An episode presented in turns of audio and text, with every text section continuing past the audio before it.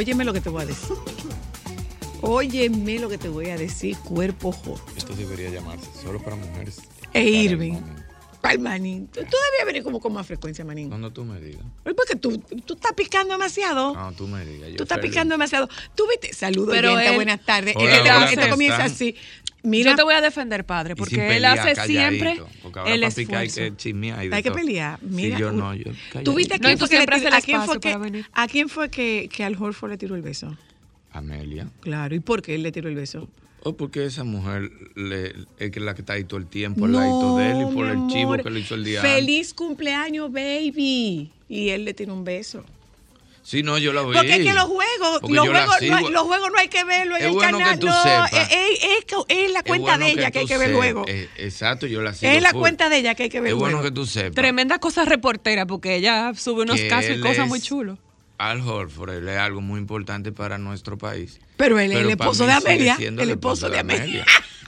Porque si hay un Para momento en que yo me emocioné en mi vida, que se me dispararon los estrógenos, fue cuando Amelia ganó. Chach. ¿Y a quién no? Pero yo di una gritada como si yo hubiera sido. A mí me operaron de apendicitis. ¡Ay! Mire, pero un escándalo.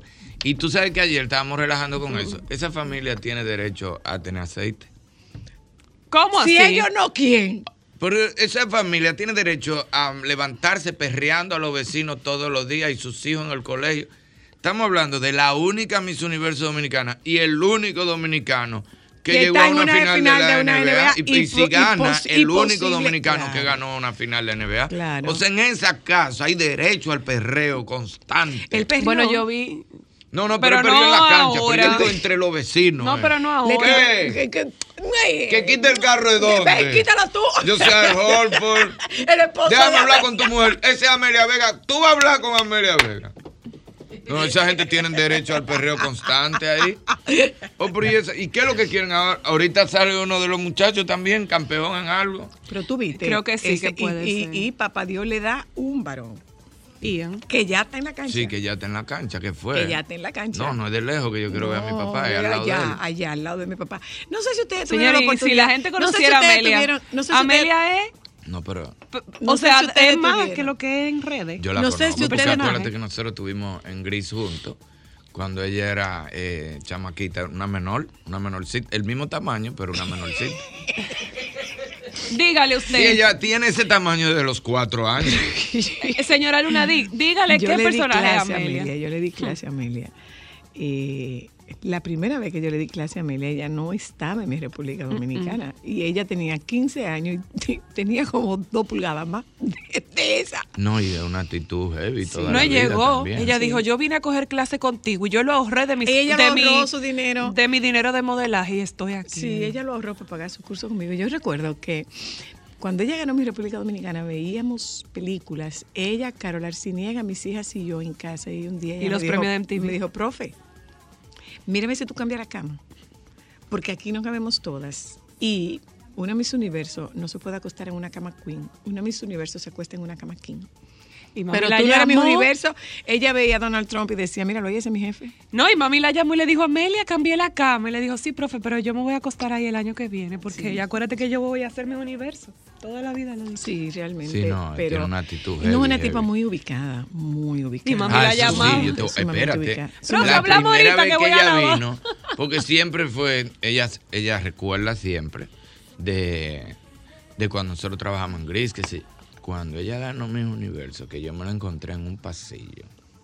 que ella me dijo, hola Irving. Yo me paré a conversar con ella. Claro, por si para ver si venían cámaras. O sea, yo no seguí.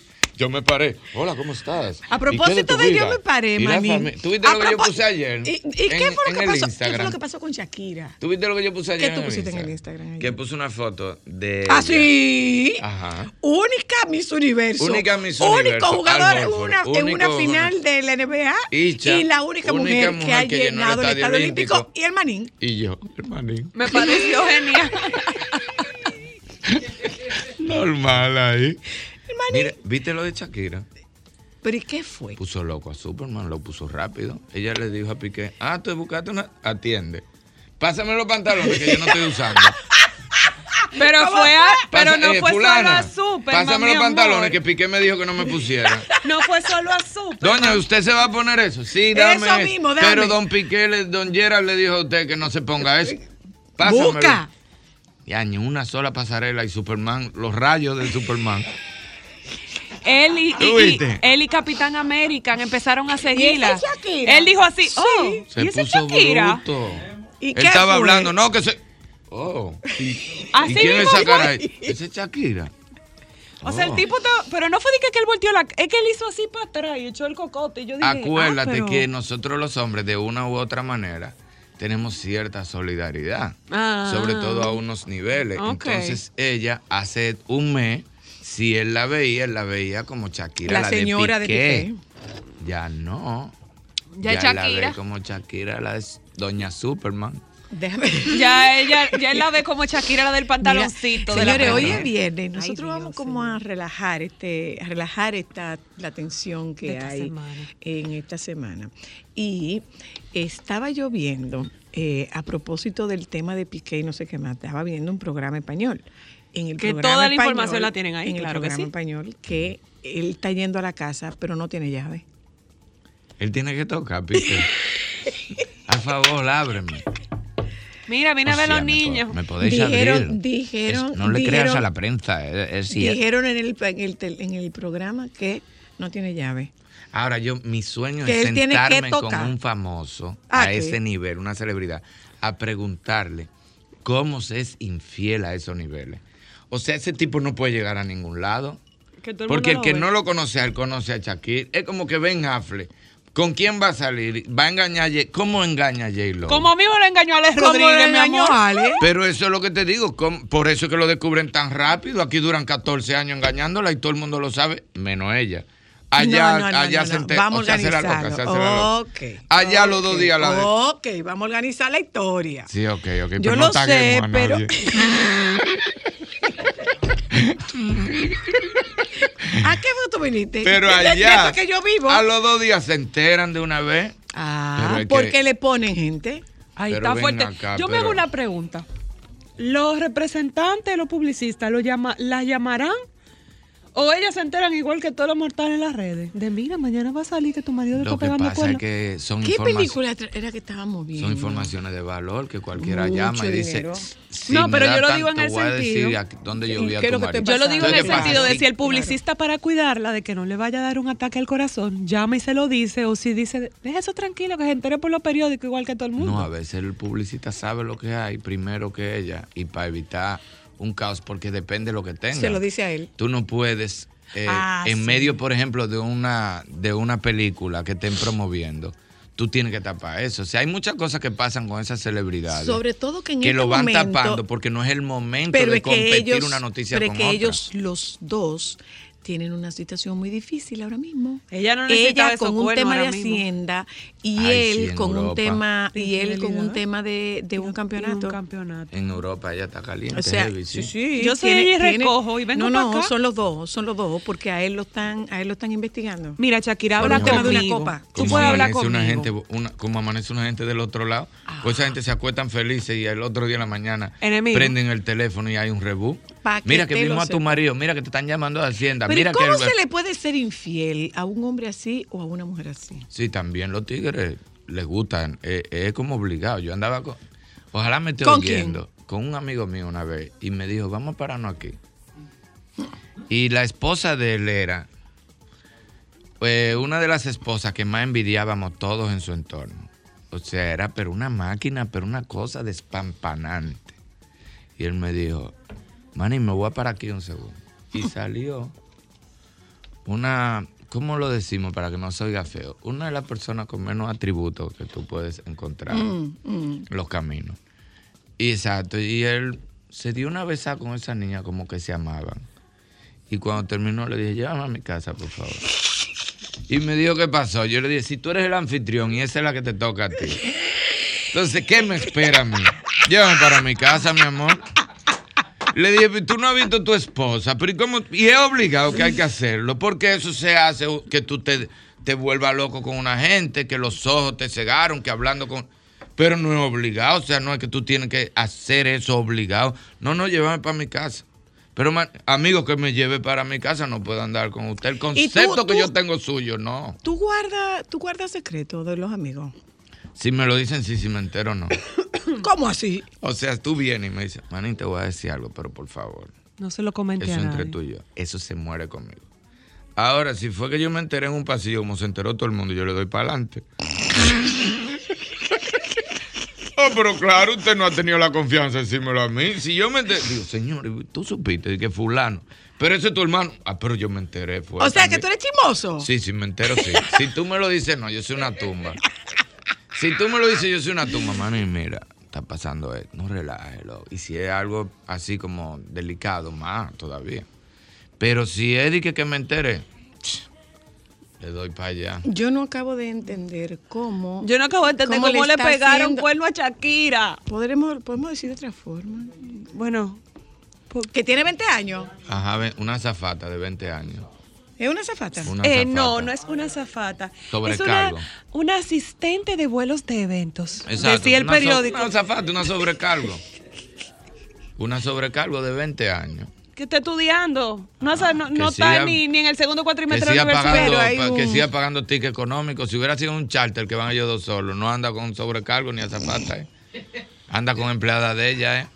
Por estar pagando vuelos normales. ¿Quién está pagando vuelo? Digo, Piqué, porque si Ah, fue una porque ahorita resulta conocí. que ella es la culpable. ¿La quién? Shakira. Shakira.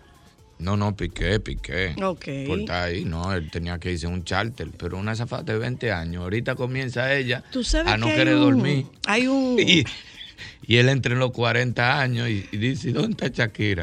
Pues esta muchacha, muchacha, pero acuéstate. Y esa muchacha en pila y comienza él, ay señores, si yo estuviera con Shakira. Comienza a secarse flaco, con las ojeras hasta aquí. Ya lo Y sabes. los amigos dicen, ¿qué es lo que te pasa? Tú estás como desbaratado. Tú- y tú no has vuelto a jugar más nunca. No, es que está, está loca, no se acuesta. Él pidió disculpas. Él pidió disculpas por su por su desempeño en el Barça.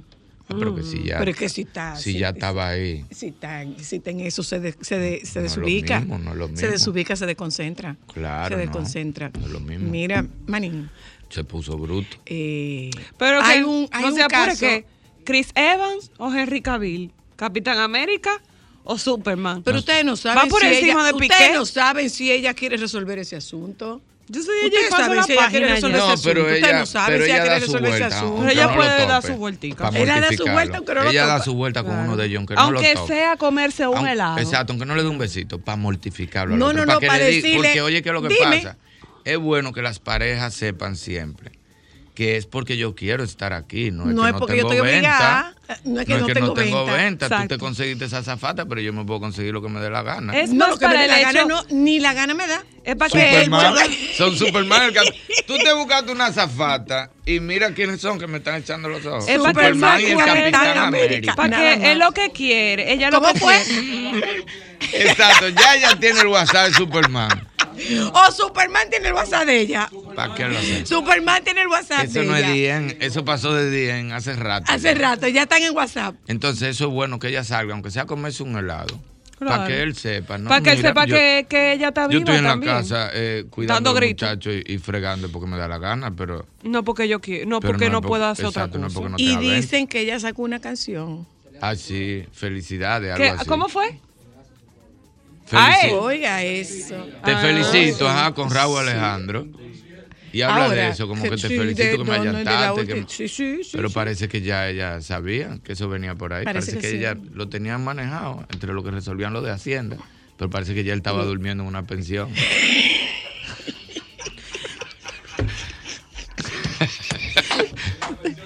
Sí, parece que él ya, claro, una pensión de piqué, ya tú sabes que debe ser más grande que Manín, la casa de nosotros. Manín, Manín, Manín. ¿Tú te La imaginas verdad Piqué es compartiendo que cuarto? es una de consideración que le quiten la llave.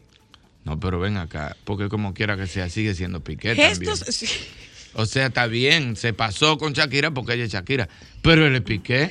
Pues o sea, que yo no me imagino Piqué tirándole piedrecita en la ventana. Ábreme al favor. Y la doña. La Ábreme doña al está ahí, favor. La doña está ahí. Y que la muchacha de la casa le diga, No, si puede- ella no. no me da autori- autorización, yo no lo puedo dejar entrar. Pues amiga, pero yo soy Piqué. Yo fui que compré la casa. Y le dice Shakira, dígale que le diga cuánto es la casa que se la- para comprársela, que se vaya de ahí. Entre el Capitán América y yo se la compré. Exacto. Saludos, buenas. Hola, Hola. ¿cómo están? Yo estoy muerta de la risa con ustedes. Pero imagínate tú, con este análisis, con este análisis, ¿cómo, cómo podemos estar? Dime.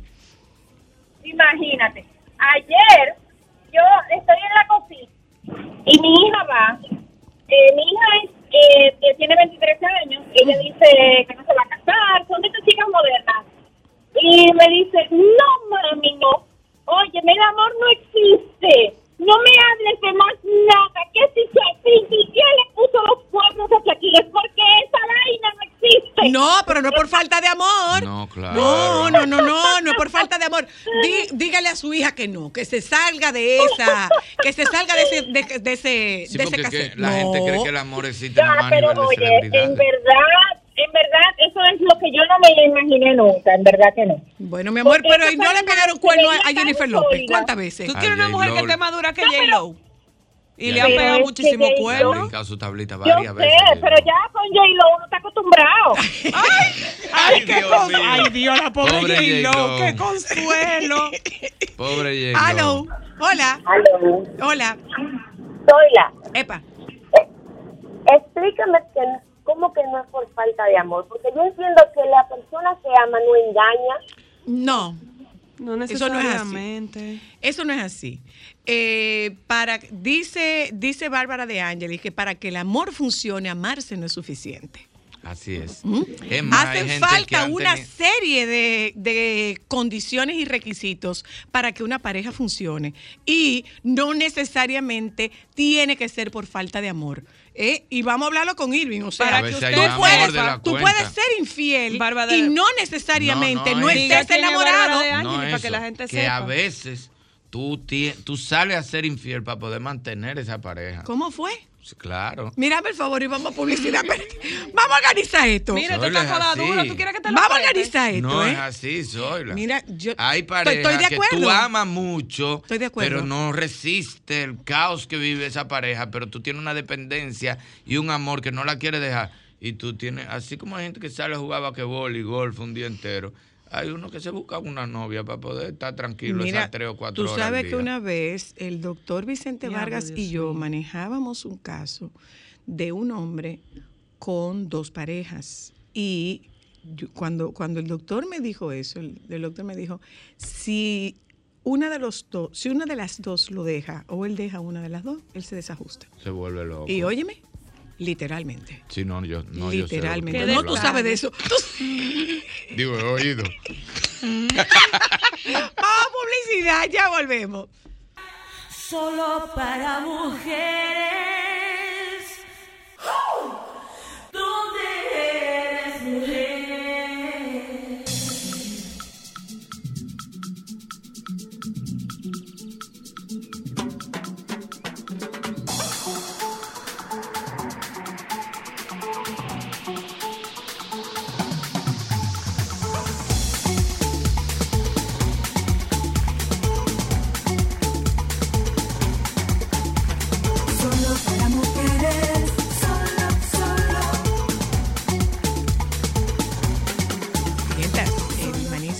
Nosotras esta tarde porque eh, siempre es bueno tener una visión diferente, ¿eh? siempre es bueno tener una visión masculina.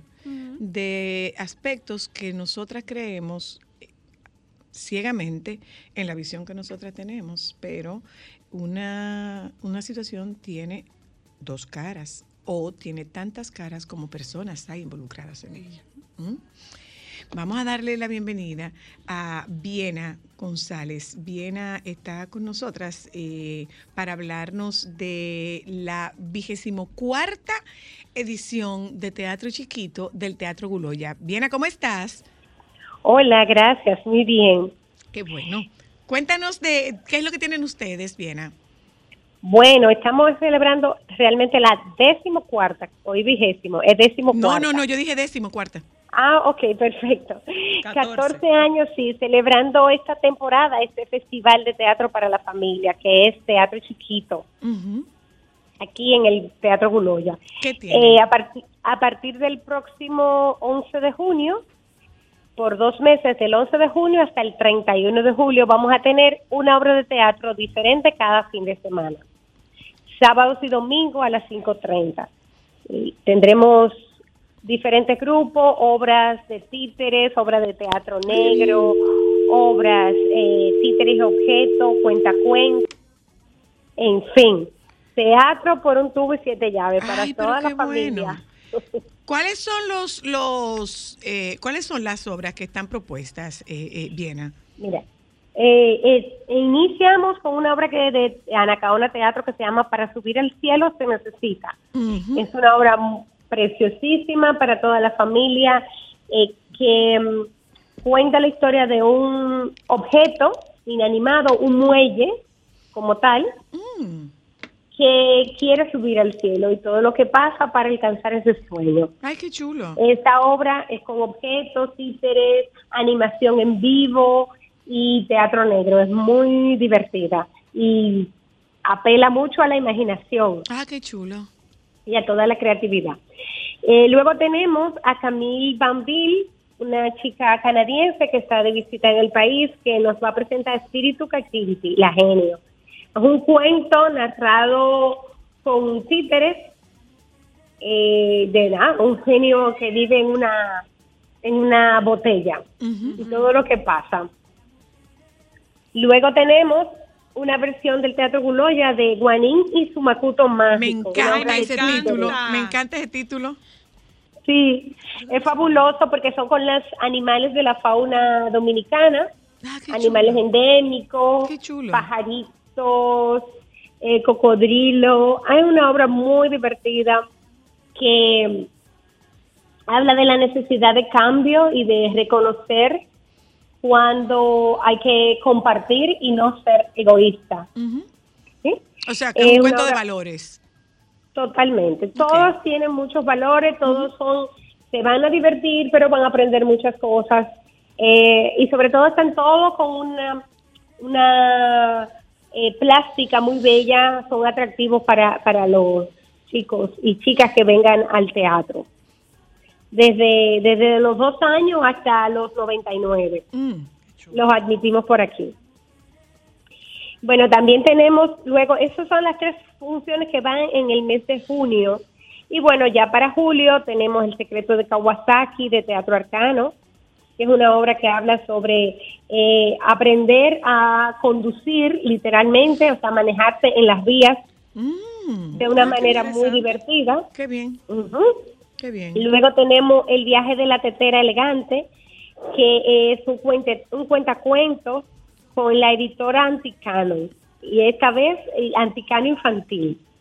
Eh, la editora Anticanon es una, una editora que busca dar a conocer la literatura femenina y, y poner en valor no todo toda esta esta literatura y entonces tienen esta este cuentacuento.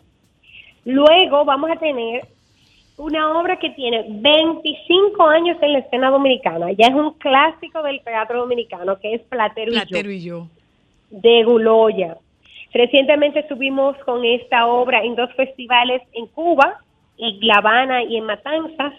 Y bueno, pues vamos a presentarla aquí celebrando esos 25 años, que se dice muy fácil, pero wow, 25 años. Bueno, bueno. Es una es el clásico de Juan Ramón Jiménez, pero llevado a escena con el color eh, del Caribe y con el color particular que siempre le da a los montajes del Teatro Bulega.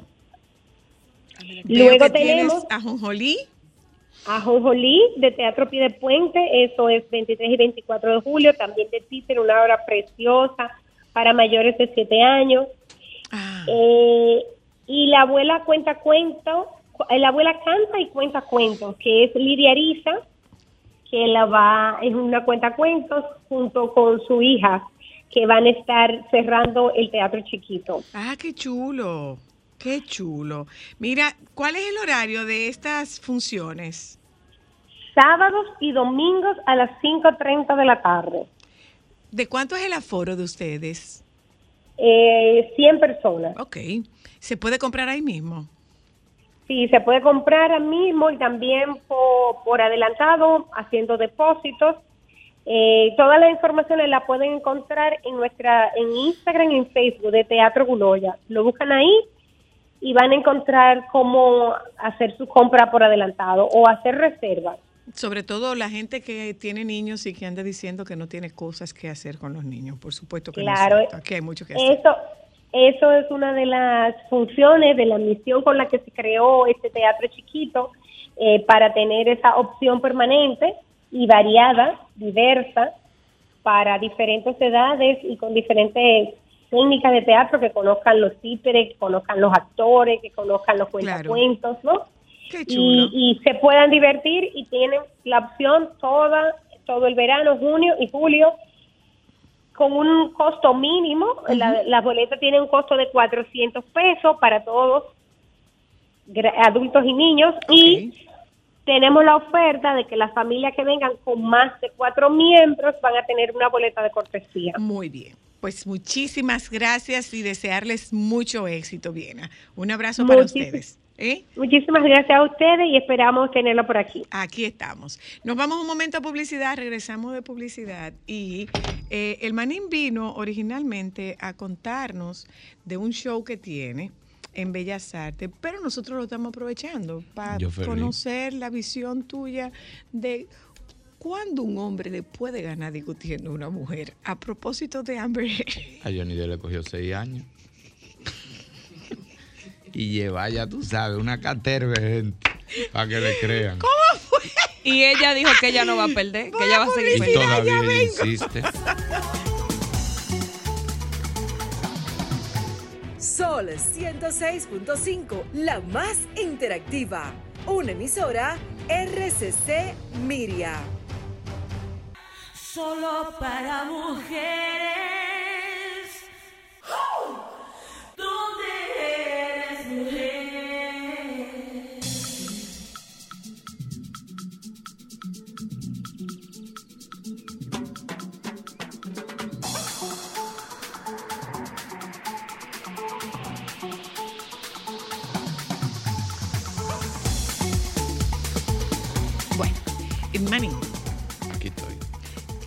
Empezamos. ¿Cómo, cómo, cómo se le gana un pleito a una mujer?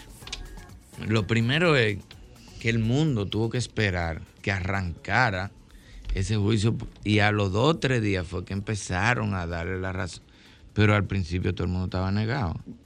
Del lado de ella. del lado de ella todo el tiempo. Y no solo eso, o sea, cuando vienen a darle la razón, ya es que él ha perdido todo. ¿Lo perdió todo? Todo. Si hubiese sido al revés, ya no pierde nada. Es un tigre ac- acabando con una. Qué feo se oye ese hombre acabando con esa mujer. Sea verdad o sea mentira, si hubiese sido al revés. Si él hubiese hablado de violencia de ella hacia él primero, se lo hubieran comido. Para que sepa. Y él se cayó durante. ¿Tú viste el video? años. ¿Tú viste el video de la muchacha en alguna en algún pueblo de, del Cibao? La del motor. ¿Cuál es la del motor? Que le entró a un A la del policía. policía, sí. Que le entró a Y un el papá le policía. decía, muchacho, pero cállate, dale, La- apéate y, del y motor. vamos a tener claro una cosa, la violencia no tiene género. Exacto. La violencia, no tiene género, o sea, no es que porque sea una mujer vamos a, a- a ver a darlo como bueno y válido o como que está bien. Además, en ese caso ellos no le estaban diciendo nada, ellos le estaban diciendo apese y deme los papeles. Claro, claro. No es que te voy a robar tu motor ni nada de eso, apese y deme los papeles. Ahora, Sole, que la sociedad está como disparada, ¿eh? Está, está complicado. Tú te paras. Mira, los otros días, Isabel andaba en mi carro. Y mi carro tiene una, una ventaja eh, hermosa que si se dañó no hay que lo mueva. O sea, él cree que está en Miami, que tú chocas y no te pueden parar a la derecha. O sea, no hay manera de empujarlo, hay que abrir una tuerca por abajo para pasarlo a la N, para que se mueva.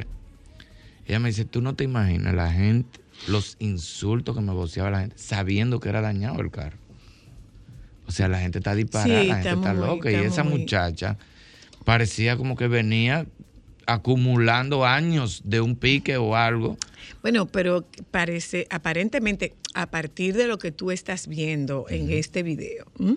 dependiendo de lo que tú estás viendo en este video, parece que esta, esta joven tiene un bajísimo control de impulso, Sí. un muy pobre control de la ira, porque ella no es solamente contra el policía, es contra el policía, es contra el papá y es contra, el, papá y hermano. el hermano, todo el mundo. O sea, esa es una, fiera con la que nadie puede. Endemoniada. Entonces, eh, no sé, o sea, tú, para, para tú poder hablar de Esa eso, tú tendrías debe- que conocer el contexto, tú Exacto. sabes. Pero mientras tanto, pero lo que aparenta ahí es que es un bajo control de la ira, un En- pobre control de impulso. Ese día esa joven debieron inyectarla. pero claro, claro Se- que sí. Sedarla, entonces hablar con ella. Claro. Que es mi hija.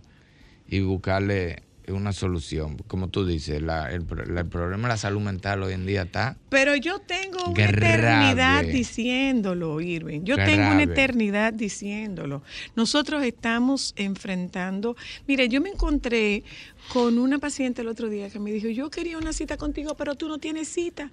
Le digo. eh, afortunadamente. Y me dice, sí, por lo que tú estás produciendo. Le digo, no, todo lo contrario, porque cada vez es mayor la cantidad de gente que está buscando acompañamiento. Y déjame decir. Cada vez es mayor la cantidad de gente que está buscando el, el- el acompañamiento terapéutico, pero claro que sí. Por suerte, porque eh, ya estamos como perdiendo la vergüenza. Porque Total. antes la gente le daba una vergüenza ir donde un psicólogo, ir donde un psiquiatra. Yo recuerdo que una vez, yo creo que te lo conté, en un grupo de amigos, yo empecé a hablar y como a mí no, nada de eso a mí me da vergüenza, nada de eso. Le dije, ah, no, porque a mí cuando me dio la crisis de ansiedad, esto, y me he quedado y tengo que estar chequeándome todo el tiempo y sé cuando se me dispara la ansiedad y todo. Y todo el mundo, ah, en Chel, yo cuento mis cosas a veces que tú no sabes si es una tragedia o es un relajo. Todo el mundo la risa cuando se acabó. De 10 gente que habían ahí, se me acercaron tres esposos de, de la del grupo y me dieron, ven acá, loco. ¿Cómo es que, Pero callado, calladito, cómo fue que a ti te dio el aso? Porque es que yo hay veces que me pasa esto. claro. Digo, loco, pero ¿y por qué tú no, tú no buscas un psicólogo? ¿Por qué tú no te atiendes? Porque si fuera un dolor que a ti te da, a los dos días tú... Entonces, si tú sabes que estás chipeando, que no está bien, ¿por qué tú no buscas ayuda? Yo no sé por qué la gente tiene tanta, tanta vergüenza eso. Tú sabes que, aprovechando nuevamente la, la visita tuya, tocamos el tema de la visión a partir de esto que decía una joven de 23 años, yo no me voy a casar porque el amor no existe. Yo creo que el amor existe y creo que el amor va adecuándose a tus aspiraciones, a tus necesidades, a tus proyectos, porque evidentemente la novia que tú querías a los 18 años no es la novia que tú querías a los 35, como tampoco la de los 35 es la novia que tú quisieras a los 50. Para nada, mi amor. Yo O sea, lo los intereses son otros. Incluso yo comparo, la gente incluso, muchas veces la gente, tú terminas una relación y la gente le encanta decir, pero tú la conociste así, o tú lo conociste así. Sí, mi amor, pero uno de los dos evoluciona para Claro. un lado y el otro Claro, no. claro. Entonces yo comparo mucho las relaciones de la mayoría de los hombres, porque lo veo en mis amigos, como cuando tú vas para la playa. Cuando tú tienes 20, 30 años, tú vas a Embassy a brincar Ah, claro. y a moribuguear. y lo que más te gusta es estar brincando ola. Cuando tú cruzas esos 40, tú, si entras a la playa, lo primero que tú prefieres es una piscina. Pero si entras a la playa, es para allá y ve que tú quieres que no haya ni ola. Es sentarte a un ladito con el traguito que no se te moje. Cierto. Tú no quieres oleaje. Sí, es verdad, es verdad. Entonces, a los 20, 30 años, tú enfrentas cualquier caos Después que tú pasas los 40. Porque tú eres parte de ese caos. Claro, y te lo Pero disfrutas. claro, Te claro. lo disfrutas porque uno, el, eh, cuando uno está joven, uno cree que uno viene con una misión de resolver el caos a otro.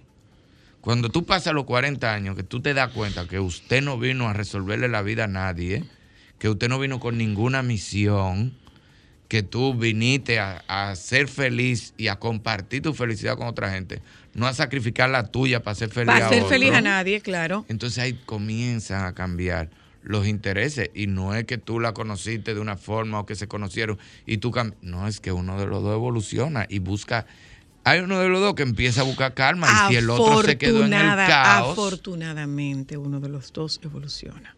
Afortunadamente, porque eso es lo que demanda la naturaleza, que tú evoluciones, no que te quedes estancado en el mismo lugar. Es. O sea, cuando yo oigo gente de 60 años que te están hablando de cool todavía, y ápero, o sea, Ajá. ¿cuándo vamos a evolucionar? No. ¿Cómo que cool y ápero? A esta altura de la vida. y pareja de 60 años con unos shows y unos escándalos que No, señor, no, pero ¿y no, es no, no. esto?" Vamos a ver si nosotros como O sea, que... debe haber cierta calma pero, pero, cierta- pero lo- te quitaron, sí claro que sí me quitaron claro. Porque ya es al revés, ya. El que trabaja conmigo de Estados Unidos, yo le digo, si yo tengo un show el sábado, ¿por qué yo tengo que ir desde el jueves?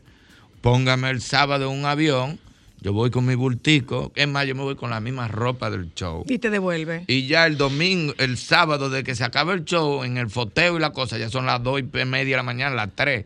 Usted me lleva al aeropuerto, que el vuelo sale a las Y yo me devuelvo para va. mi casa, porque si yo ya a estuviera, las en, Sa- 12 si yo estuviera en. Santiago, si yo estuviera en Santiago, estuviera haciendo eso mismo. Ahora, Exacto. Manín, de si Darillo, sido Manín, 10 de Darillo no. Manín, de Darillo no. Si- no, no, pero si hubiese sido 10 años atrás, yo le digo. no, El lunes hay que el llevarte. show el sábado, hay que llevarme el, el domingo antes. Mira, ¿qué es lo que tú tienes en, en, en Bellas Artes? Mira, bueno, tú fuiste testigo de cuando empezó ese show de Irving y Daricho. Pero ese show ha ido evolucionando, ha ido teniendo cambios. Ahora el show también hay una parte que es un tributo pequeño de Anthony, Anthony. Río.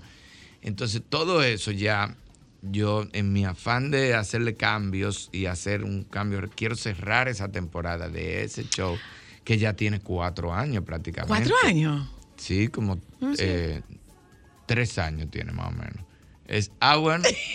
y más- ah, pues entonces hace más de tres años, exacto. Entonces ese show tiene más de tres años. ¿Qué, Joan? Bueno, porque, ¿Qué, Joan? Indiscreto. pues dime tú mismo entonces, tres, más de tres años tiene, Tiene ese que show. decir más de tres. Entonces, más de tres, sí. Exacto, entre aquí en Santo Domingo y Estados Unidos son tres años haciendo ese show. Y yo quiero cerrarlo con un, as- convirtiéndolo en un espectáculo. Ok. Ya con más recursos, ya con una bandita, ya. ¿Tú solo? con- sí, Tú te vas a fumar eso dos horas y media tú solo. full a nivel. Pero ¿y a eso veces no que te desbarata? A veces me disparo yo en chao. Hoy Israel no me puso dos shows de corrido con- y yo duraba dos horas y pico. ¿Y qué tú querías? Porque yo me emociono cuando la gente Mi se está amor, riendo. pero yo si estaba sigo. produciendo, Dos debió haberte puesto pico. tres. Y después viene, no va otro ahora. Digo, ¿cómo? Véngalo tú. Pero vamos a hacer los dos Daricho corridos para yo salir de Daricho. Porque Daricho tú sabes que me destruye. Sí. O sea, el que cumple años soy yo, pero Daricho sigue con la misma edad. Dime una cosa. Dime una cosa, Irving. ¿Qué tiene este show? Mira, tiene eh, el tributo de Anthony, como yo digo, el combo agrandado. Ya viene con una invitada que va a interpretar una canción hermosísima. Me va a acompañar con una canción que hacían Anthony y Yolandita en uno en uno de los últimos espectáculos. Eh, ya ten- tengo pantalla, o sea, vamos a hacer una producción audiovisual también. Eh, viene con... ¿Quién te está patrocinando eso? ¿De tu bolsillo? Sí. De tu bolsillo, manín. Sí, pero Pues cuando, tú has picado bien. sí, pero cuando yo arranco, yo busco mis dos o tres empresas que me cubran. Y Porque te yo cubren. No, yo no puedo arrancar debiendo. me- Arranco el show nervioso. Si yo arranco ese show y me falta lo del pianista nada más, aunque eso esté lleno, yo estoy con ¿Y temblores. quién lo vende? Yo mismo. Tú. Sí, sí, sí, yo mismo. eh. Tú haces todo. Sí, porque la comisión yo se la dejo Isabel para la compra del supermercado. Está Porque difícil. cuando tú tienes una Está cara la compra de comis- supermercado. Claro, en ¿Cuánto tú gastas de supermercado, manín? ¿Cuántos son ustedes? No cuánto yo gasto, no. ¿Cuántas veces a la semana? ¿Cuántas veces a la semana? Como si fuera para un mes. ¿Cuántas veces a la semana? Yo no sé, Isabel va dos veces a la semana. Como si ¿Al fuera- supermercado? Y viene como si fuera para un mes. Yo hasta me escondo para no, para no subir la funda. ¿En serio? Cuando, eh, tú sabes que ella se lleva mi tarjeta. No sé, parece que la de ella no pasa. Ella se lleva mi tarjeta. Y entonces yo le digo, vete suave, mi amor, hoy. Y cuando yo hago, pran, que me suena el celular, eso es el mail. Ni quiere mirar. Yo ni miro, yo lo, yo lo, lo quito, quito la notificación de una vez. Para no volverte loca, porque te, te da miedo. Exacto, ¿En pa' ni serio? mirar. ¿Dos Sí. veces a la semana? ¿Qué es lo que más se Pero y compra? somos- ¿Qué es lo que más mira, se compra? somos seis. Que no se te Y quede el perro. Cuando va el bebo, somos siete. Que el bebo se pasa a fin de semana allá. Cuando no está en Santiago, pues su novia vive en Santiago. De- Ay, de- Bebo, lo muchacho, muchacho. Pero este país tan Estoy indiscreto. loco que se Ah. casen. Estoy loco que se casen y empiecen a tener hijos. y se gradúen. Me quedan dos para, para vocear en la puerta. Acabé. Terminé, no doy más ya. Y cogen un motor con Isabel para, para acabar este. Pues el siete, ¿verdad? Con el bebo. ¿Y el perro? Lupo. Ajá. Son ocho el Ajá. perro. Dos periquitos. Ahí van diez. ¿Y por qué? ¿Por qué? ¿Por qué? Paulina y El- Carolina. ajá. Carolina está todos los días con nosotros. Doce. Y Paulina va dos veces a la semana. Doce. Son 12 gente. Doce. Mascando. Ya yo estoy que ni pregunto. O sea, yo, yo dejo un dulce hoy. ¿Y para qué yo voy a preguntar entre 12 gente quién se comió mi dulce? Dime tú. Vamos a tener que ir a juicio. Entonces, ¿qué hace show? Entre, pues si yo tuviera un solo hijo, yo sé quién se lo comió. Pero entre 12, hasta el chocolate negro, que es malísimo, se me lo comen. Que yo los otros días dije en la mesa, señores, que me coman un dulce. Yo lo O entiendo. una papa que yo dejé, yo lo Pero un dark chocolate, que es una de las cosas más malas del mundo, que yo me la como Pero por ¿por qué la tú le estás diciendo dieta. malo? Porque no, porque a qué sabe un dark chocolate. A Dark. Ah, da- Pero muy dark. Y yo digo, pero quién, pero el que se está comiendo eso es para hacerme un daño, es una maldad. Y ellos se mueren de risa. Y se miran, yo no sé quién se lo comió, ya yo ni mente le doy. O Digo sea que tú no tienes ni idea. El presupuesto de comida de tu casa, tú no tienes ni Todo idea. enorme, más grande que, que lo que se gastó en la Jacobo Masluta aquí. Qué vaina. Yo no voy a hablar de política contigo, tú lo tienes No, claro. no, pues fue un No, decir en carretera. mi No, yo le no, prometí a. Isabel que me iba a aguantar no, para no competir con el show. Me dijo, tienes show el 6 de agosto. Ten cuidado con lo que dices. Pero una mujer que dijo que que, a no ti te hackearon la viral. cuenta anoche. Yo dije que le habían hackeado la cuenta. No, No, no, voy a hablar de eso, no. Soy yo que no, me pongo no bruto voy a veces. hablar de eso. Es que Pero yo no cojo he dicho celular. nada. Háblame del show, que no voy a hablar de eso. No voy a hablar de no, eso. tú nada, nada No voy a más de dije eso. que tú, no, que no te hackearon No la voy a hablar de eso, no voy a hablar. Yo dije, no, eso no fue él. que- Eso no fue él. Sí, sí fue. No, no vamos a hablar de suerte. Sí eso. fue No vamos a hablar de eso. Por suerte me controla. Que no voy a hablar ¿Sabes lo que de eso, que, que te salga del No, tema. no, pero a veces, espérate, me llama una empresa, una marca, y entonces yo no me siento cómodo con, como, Con esa marca. con la propuesta que me hace.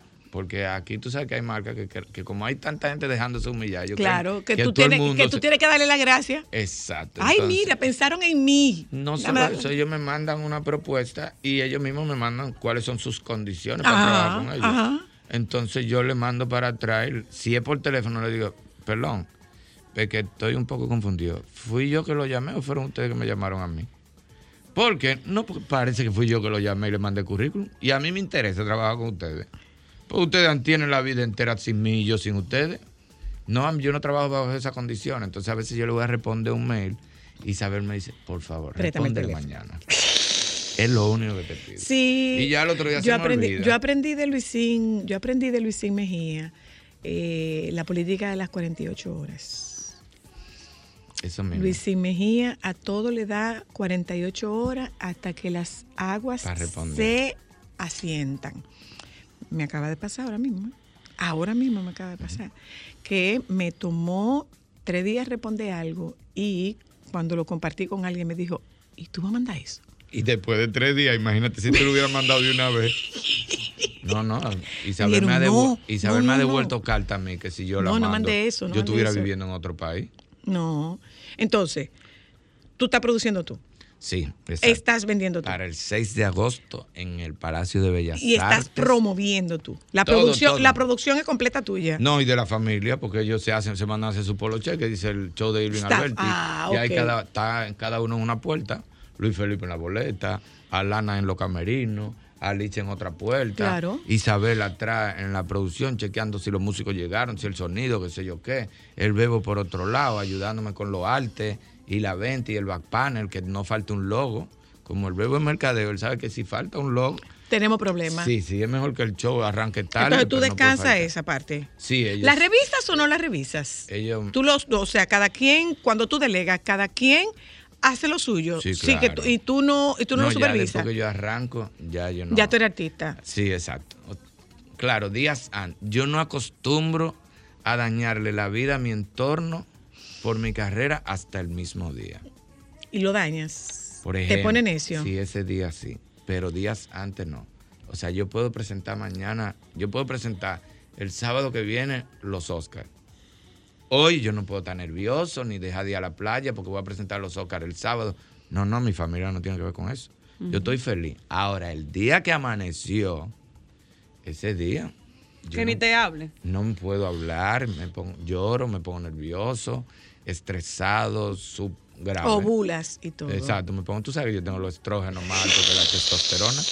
Entonces ese día yo amanezco ovulando y no se me puede ni hablar, se me aguan los ojos, me, me quillo, que ni sé por qué. Entonces ya en mi casa lo entienden y ellos saben que, que cuando yo tengo show ese día, eh, tienen que llevarme, tienen que llevarme Entonces, ¿cuándo es el show? El 6 de agosto.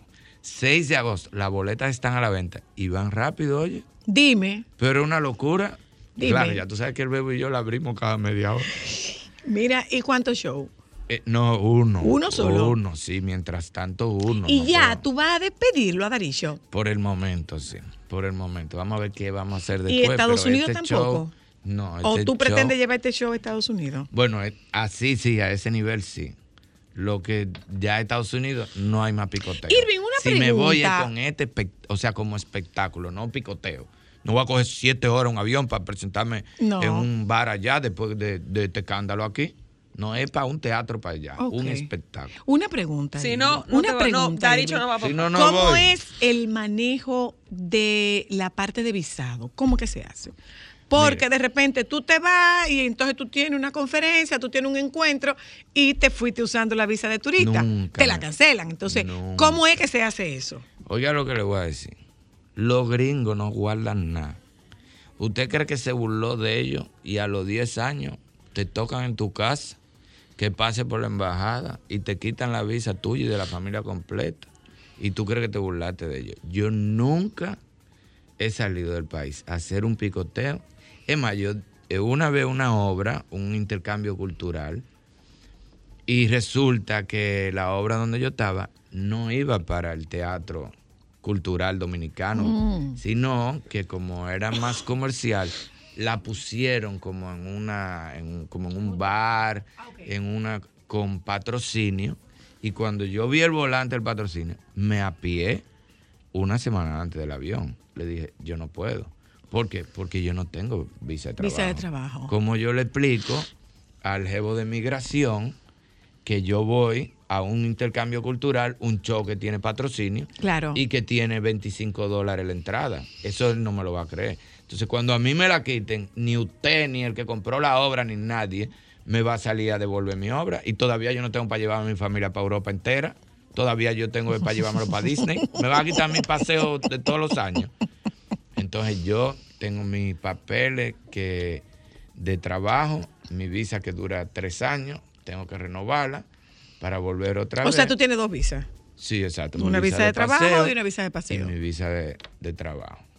Para que usted no se aloque, tú no, oye. para nada. Para que usted se no se digo, aloque Tengo después. amigos que han tenido problemas, que van con visa de paseo. Eso pasa un día, dos veces. Pero cuando te agarraron el dolor, porque no es porque es por tu familia, no es por ti. O sea, no es por el orgullo de, ah, si me la quitan, me la quitaron. Sería muy duro yo decir a mis hijos, no, man, No podemos, me no quitaron tenemos mi vi-". visa, claro. Por un picoteo. Claro, claro. Por un picoteo. Entonces, este, yo- este show va para, para Nueva York. Sí, claro que ¿A sí. Nueva York y Miami Así como o- espectáculo o- va u para otras Estados ciudades? Unidos, a nivel de teatro ya para ¿Y que cuánta sea gente así, hay en a este show, espectáculo. Yolanda. No, porque tú tienes una banda. Ah, bueno, están lo- la banda, que son cinco músicos, con Samuel, el maestro Samuel, que es el que lo dirige. Está Diana Ramos que mi invitada especial, que yo la conocí en In the Heights, que canta, pero eso es lo último de los muñequitos. Eh, no sé si la gente quiera que yo siga el show después que ella cante. ¿En serio? Porque yo me sentaría a verla. A verla. Ponla al final. Sí, exacto. Yo le voy a decir, Diana, espérate, tú cierras. ¿Y lo escribiste tú? Sí, claro que sí, claro que sí. Eh, evidentemente son la- lo mejor de las rutinas que yo he hecho, la- las cosas que la gente más le ha gustado y con cierta actualidad, cierta actualidad. De- Salpicadito leve. No, espérate, oye, qué cosa tan rara. No quiero despedir casilla porque me va a meter en un lío. Oye, qué cosa tan rara. Tú no sabes que la gente me, me sigue la corriente cuando yo hablo de política serio, pero cuando yo hago dos tres chistes de política, yo siento que a la gente no le gusta. Y lo cambiaste. Pero si hablo serio, la gente me cae atrás y ve que... Pero si yo estoy en un show, yo puedo tirar tres chistecitos de política. Pam, pam, y ya. Pero yo siento como que la gente, no, no fue a eso que vinimos. ¿No se te fue la mano con lo de ayer? No, Sí. no, es que la quiero mucho. Vamos de esa vaina ahí. No, Ah, sé ah, qué- porque, porque quedamos en que no íbamos a hablar. Que la Quedamos en que no. No, no, no. Esta no, que está no, aquí. no, La quiero no voy, no voy a hablar ¿Tú de te eso. imaginas que fuera tú, yo estuviera, estuviera pasando lo mismo? Sí, yo sé. Yo sé. Vamos a dejarlo Además, ahí. no, no lo vale. Si fuera algo que tú dijeras, bueno, Vamos sacrificó pero todo, que pero ya, lo pero va. que ya, mi amor, Bueno, que pues el ya. 6 de agosto, Di la fecha de el Isabel, llámalo, por favor, dale Ya. un toque No, al no, yo estoy teléfono. aquí. ella yo- tiene que yo- estarme escribiendo, seguro. Ya, mi amor, ya, mi amor. No, no, yo lo voy a 6 de callar. agosto, en el Palacio de Bellas Artes. Las boletas están a la venta en Huepa ¿Se perdona una infidelidad? ¿Eh? Se perdona una infidelidad. Sí, pero perdonar y olvidar. No es No, perdonar olvidar, para no, lindo. Olvidado, no. Olvidado, no. Sí, pero si Cada perdonaste, vez que no. se acuerde. No, No no, no, no, no, no, no, tampoco lo puede sacar en cara, no. Exacto. Si usted, perdonar es una decisión. Pero para perdonar una infidelidad Perdón, yo digo que hay perdonar, mudarse. perdonar es un proceso que inicia con una decisión. Entonces tú puedes decirle a esa persona, mira, Qué bueno que tú sepas que ustedes todavía, van mejor que todavía nosotros en eso. Ustedes los varones perdonan. No, porque la sociedad no nos lo permite. Yo pienso igual, yo pienso al revés. Ustedes las mujeres, el marido le es infiel y si es el hombre que le gusta, hasta tu mamá te dice, va a votar ese hombre, qué bueno. Es un delito lo tiene cualquiera. Mira la brega que yo cogí con tu papá y mira, ahí estamos juntos. Quédate con ese hombre. Que no es, es un hombre bueno, nunca ha llegado borracho, no te ha puesto la mano. Hasta la más tuya te dice. Pero cuando es al hombre, aunque le guste su mujer y se quiera quedar con ella, todo el mundo te dice, tú eres loco, ¿cómo? Y la sociedad te mira, tú Claro. tienes que votarlo Hay obligado. una- hay una Señor, deje ese hombre que no, sea la mujer no, que él no quiere. solamente eso, tiene que comenzar a verle con Dios.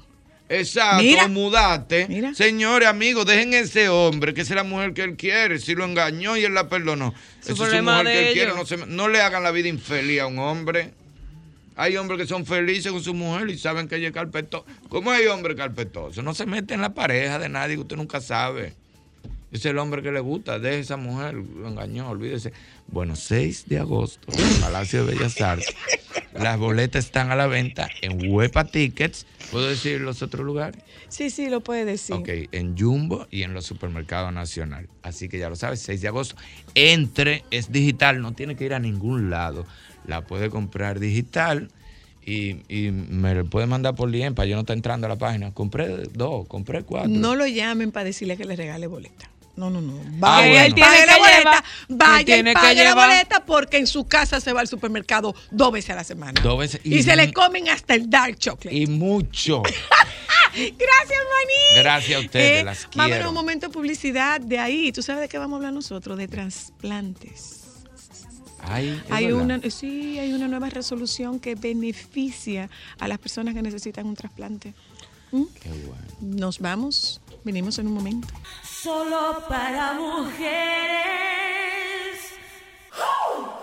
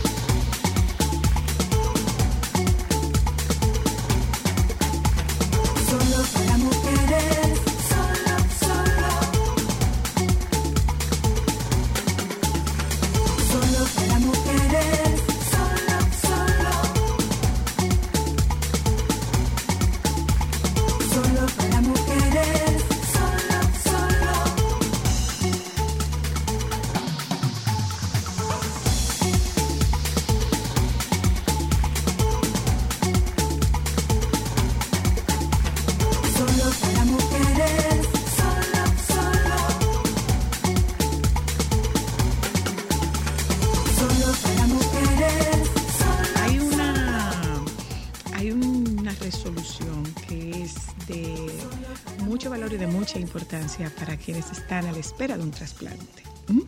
Hablamos de la resolución 53-01, tan vieja, 533-01. pero De es de, de 2001. No, la Ah, resolución es del 8 de explícamelo a mí, octubre del año explícamelo a mí. pasado. Ok, Sí. ok.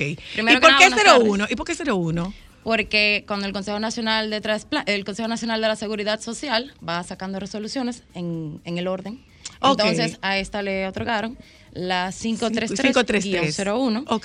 que salió el 8 de octubre del 2021. Es sumamente nueva, digamos, y ahora, eh, ahora mismo estamos en el plan de aplicación. ¿Para qué, ¿Para qué es tan buena que podamos hablar de beneficios esta Mira. resolución? Nosotros tenemos en el INCOR alrededor Es de la doctora Aime, Aimé. Ai- Ai- Aimé Camaño, coordinadora de trasplante del INCOR. Sí, mira, te cuento. Nosotros tenemos más de ocho años como institución de trasplante tratando de anotar ese gol. ¿Cuál es el gol? De que cualquier persona que necesite de un trasplante pueda tener el acceso. Muchas veces las personas entienden que la limitación económica es una parte fundamental. Yo, Sí, sí. ah, no, si yo no tengo dinero, yo no me puedo trasplantar, entonces simplemente voy a fallecer. Pero esta es una nueva oportunidad. Se inició con lo que es el trasplante renal. Es la primera vez que estamos haciendo la integralidad del proceso completo. ¿Qué es eso? Esto quiere decir que, por ejemplo, anteriormente eh, estaba el grupo de enfermedades de alto costo, donde estaba la parte de trasplante renal. Tenían una Ah, la cobertura. separaron. Tenían una cobertura en ese momento solamente para el proceso de trasplante de un millón de pesos. Entonces, ahora esta nueva resolución, el Consejo dicta a que se haga la creación del grupo 13. Este grupo es solamente para trasplante renal. Ahora bien, integralidad quiere decir Espérese, espérese, doctora, que yo tengo una pregunta. ¿Y para qué da un millón de pesos en un trasplante?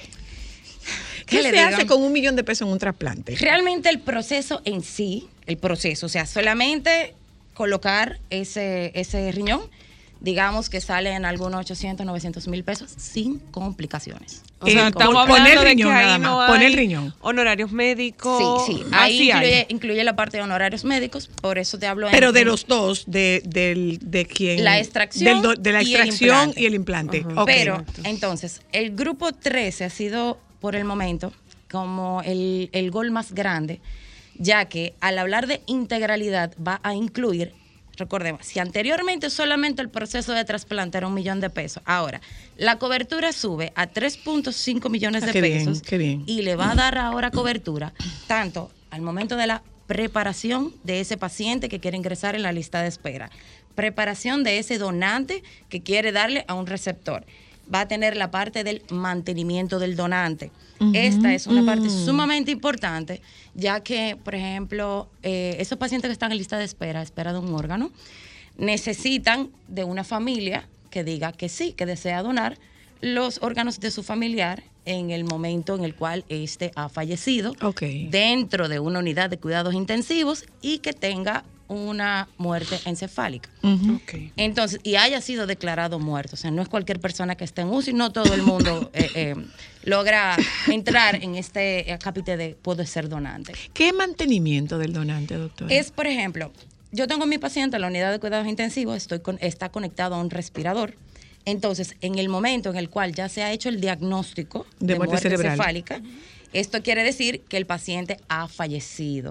Muchas veces eh, no entendemos, entendemos si hay una parada cardíaca, ah, sí, el paciente ya, ya falleció, pero no entendemos muchas veces el concepto de muerte encefálica porque dicen su corazón sigue latiendo. Exacto. Entonces, luego de que ya se ha diagnosticado con pruebas tanto clínicas como instrumentales, este fallecimiento es por primera vez que se toca el tema de trasplante. Nunca se habla de, de- de donación. Nunca, nunca, nunca se habla de donación a la familia de esa persona que está en la unidad de cuidados intensivos. Entonces, mientras... Ah, no. No, no, no, no. Porque se presta a malas Claro, por supuesto, por en supuesto. un país como el nuestro. Salvo, que- salvo, por supuesto, que esa familia haya tomado la decisión antes o ni siquiera así. Sí, nosotros o que el mismo, o, o sea, o que la misma persona haya pedido No, decirle, mire, porque si yo, yo, tengo desconozco- entendido, porque yo tengo entendido que la familia puede negarse a un No, no, a- no, a- a claro cumplir que la puede negarse, pero por ejemplo, si, si yo como paciente en algún momento de mi vida te doy la información a ti de que yo estoy registrada como donante, ya tú sabes que ese es un deseo mío. Sí, pero de la cualquier familia cosa puede, que pero la puede. Echarlo para atrás. Claro, la, fami- real, la familia pero- puede echarlo pero a para lo que me refiero es a que la familia sí tenga conocimiento de la intención de ese paciente de ser donante con cualquier cosa que le pueda pasar. nosotros siempre motivamos esa conversación Aún a, así, aún nivel así- núcleo familiar. aún así ustedes no, no hablan de donación. No, no, no, no. Aún cuando el Com- paciente haya expresado la voluntad. Sí, porque siempre, por ejemplo, si el paciente lo ha expresado en vida, alguien, alguien por ahí va a opone. decir, Va a dar su humilde ¿dónde opinión". está el doctor? Yo quisiera, él, él hablaba anteriormente que él quería ser donante, ¿cómo yo puedo hacer eso? Y ya cada una de las clínicas o hospitales va a encargarse de buscar que hay un asignado un coordinador de trasplante, que es la única persona que puede hablar de eso. No es la enfermera, no es el médico de cabecera, no, no, no. Necesariamente es un coordinador de trasplante. Nosotros recibimos un entrenamiento en España específico para eso, para saber cómo hacer esa El con la abordaje, ujú. Ok. Exacto. Entonces, ¿cómo es? ¿En qué consiste el mantenimiento del donante? El mantenimiento es simplemente yo seguir tratando a esa persona que acaba de fallecer como si estuviera viva. O sea, tengo que Para que sus no órganos me- sigan si me, si funcionando. me baja la tensión tengo que nivelarla. Ok. Si me si se para el, el- si se para el cadáver una parada cardíaca, tengo que tratar de resucitarlo, tengo que tratar de obtenerlo en óptimas condiciones Para que no Y se afecte el- órgano. Exactamente, porque Entonces no es un cadáver. No. yo- nosotros tenemos que seguir ese mantenimiento en óptimas condiciones, porque si no, los órganos van a sufrir. Claro. Por ende, si me sufre el órgano, No funciona voy y no va a servir, hay utilizar. que Claro, desecharlo. claro. Exactamente. claro. Entonces, el mantenimiento del donante era algo que no tenía cobertura. Ahora, ¿Y cuánto puede durar el mantenimiento del donante? la resolución ahora, mi- ahora mismo nos manda 24 horas desde el momento en el cual la familia dice, sí, hay un diagnóstico de muerte encefálica, luego la familia dice que sí, nosotros tenemos que hacer ese engranaje completo de tomar las muestras, de buscar a quién se le va a donar, mantener ese cadáver, hacer la extracción en 24 horas nada más. Esto va a tener una cobertura sin límites y se le va a cobrar a la ARS del donante. Se va a hacer como el último aporte de la aseguradora de ese paciente que acaba de fallecer, el cual se le va, se le va a aprobar, aunque se le haya acabado la cobertura a ese paciente. Ok. Es que se va a abrir, se va a abrir como una nueva cuenta. Al momento de el paciente Mm, tiene ujú. muerte encefálica, la cuenta que ya llevaba en ese hospital se Se cierra cerró y se abre va a una abrir para una nueva preservarlo para hasta todo lo que se necesite al momento Y de tiene cobertura y total. extracción. Cobertura 100%. Ok. Todos los seguros. Sí, de todas las aseguradoras. Perfecto. Entonces, esa es una parte sumamente importante, lo cual quiere decir que tal vez vamos a tener más donaciones. Por ejemplo, en una clínica privada era muy, muy, muy difícil tener una donación porque eh, Yo no tenía ese ¿quién lo dinero. Yo no Con- tenía ese claro, dinero. por los claro. costos. Exactamente. Y si yo le decía a la familia del donante, mire, usted quiere salvar hasta ocho vidas, y dicen, ¿y quién paga por eso? Ah, bueno. Usted. El Usted. donante. Entonces, obviamente, la gente decía, no, no, no, no, No, claro, la cuenta y, claro, y yo, yo claro. me voy. Yo lo lamento mucho por esas ocho personas que puede salvar. Claro. Pero no tengo cómo hacerle frente a esto. Entonces, exactamente. Entonces, como segundo paso de esa resolución, ya la cobertura del donante va a estar al 100%. Entonces, el tercer paso va a ser la cobertura total del trasplante, tanto para el donante vivo como para el cadavérico. Y la última, pero no menos importante, es que ya luego de el paciente ser trasplantado, de aquí hasta que tenga su injerto funcionante, hasta el último día de su vida, va a tener una cobertura total de los inmunosupresores, de todos los medicamentos que son sumamente costosos. Entonces, esto es esta esta resolución me va a abarcar todos los momentos en el cual el paciente, desde el inicio de la detección de que el paciente necesita un riñón hasta el último día que su riñón esté funcionando. Pero este es en el caso del trasplante renal. Sí, la buena noticia Hasta ahora. Es que esto... Comenzaron por el renal. Esto es como un, un calentamiento para nosotros. Ha sido sumamente trabajoso, pero hemos logrado.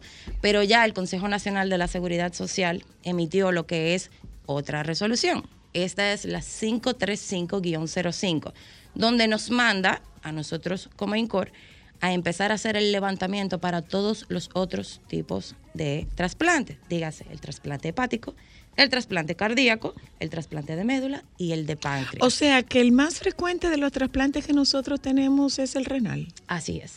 Ahora mismo sí. Eh, ¿De cuánto estamos hablando, doctora? 2600, 2214. Exactamente, llevamos hasta la fecha.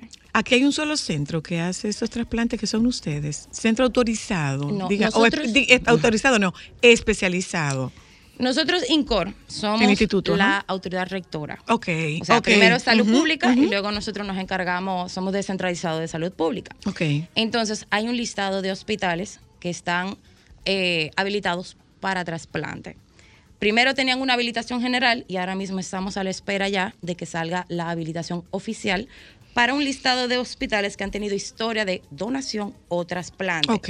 Al momento de que se oficialice esta habilitación, todo el centro público o privado que quiera participar de esta resolución o del Programa Nacional de Trasplante va a tener que hacer una solicitud a habilitación de que quiere formar parte. Habilitación entonces con el, con el protocolo que tienen, hacen la revisión si realmente este hospital o clínica eh, puede estar habilitado para trasplante y entonces entrar. Así nosotros también sabemos cómo se hace, dónde se hace, Yo- yo- quiénes lo hacen. Yo tengo una pregunta curiosa, doctora. Nosotros tenemos eh, capacitación para transporte, para transportar esos órganos, o esos, o esos trasplantes se hacen in situ.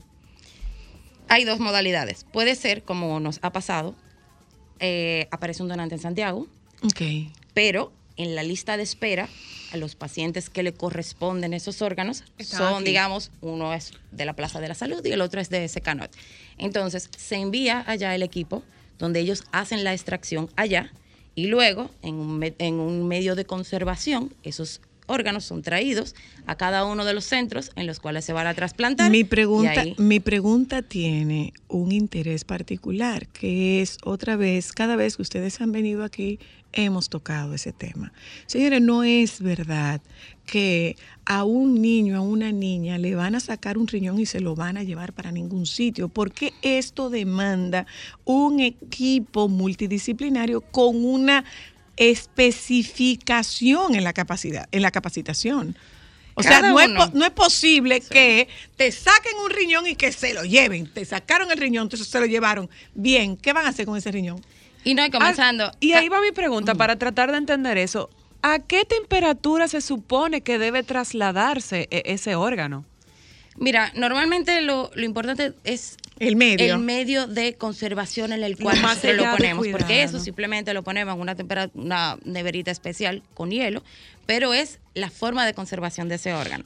Cada uno de los órganos tiene un tiempo de vida, desde el momento en el cual Se extrae. extraigo hasta el momento que yo lo implanto. En el caso del riñón, serán 24 horas para hacer todo ese Y proceso. tiene que ser un equipo especializado que lo traslade. Porque tiene el manejo y la manipulación de, esa, de ese órgano. Exactamente. Entonces, eh, la- las personas deben entender que es casi imposible hablar de tráfico de órganos cuando para cada uno de los procesos. Tiene 24 por ejemplo, horas. el no, no solo eso, sino yo voy a hacer un trasplante de riñón. Hay más de 115 personas que están involucradas en este proceso. ¿Qué? Entonces, no Tan- hay forma, porque está el equipo, está todo el, el INCOR, está el grupo de lista de espera, está el grupo extractor, el implantador, el de donde se generó el donante, el de donde se va a implantar ese riñón, Y el de ese lugar a donde va la familia, el familiar. Es alrededor de más de 115 personas solamente para el renal. Para un Para un proceso. receptor. Imagínense en los momentos en los cuales nosotros hemos tenido dos y tres donaciones en un mismo día, como la rueda de nosotros acelera. Pero es imposible pensar en tráfico de órganos.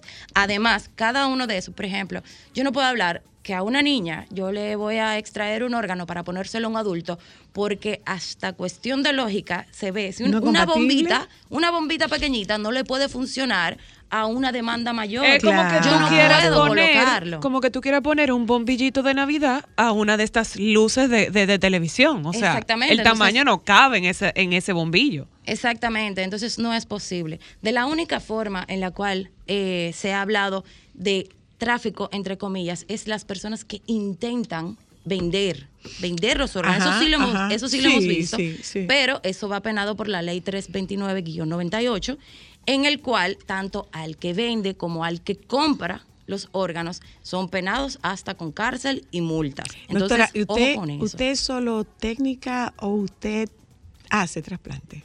Yo participo en los trasplantes renales de secano. ¿Qué se siente?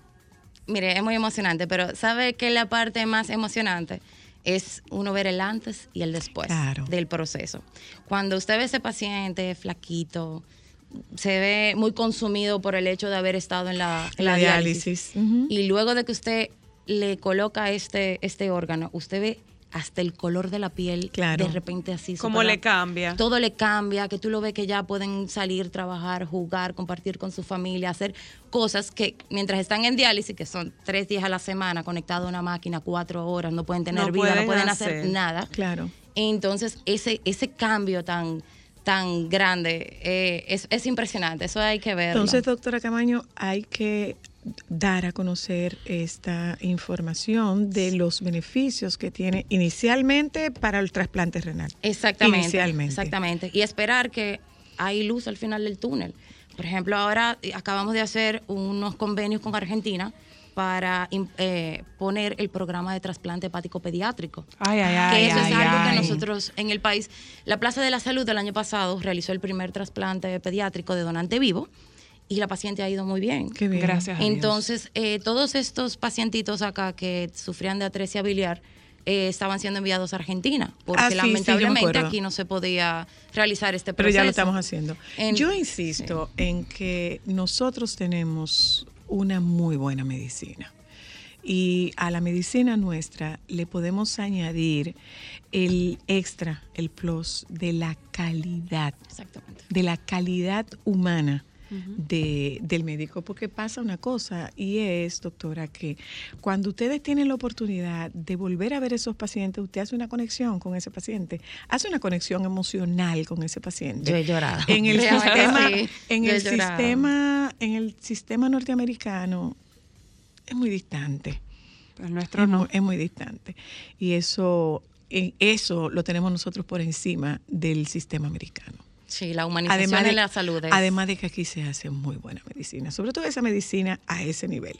O sea, aquí se hace muy buena medicina. Enhorabuena. Gracias, Anótense Gracias y enhorabuena. Eh, busquen más información si ustedes necesitan. Acérquense Al INCOR. INCOR. Acérquense al INCOR si usted necesita, si necesita más información sobre esto. Si usted es una de esas personas que está en, en- atravesando por una situación como la descrita por la, doctor, la doctora Camaño.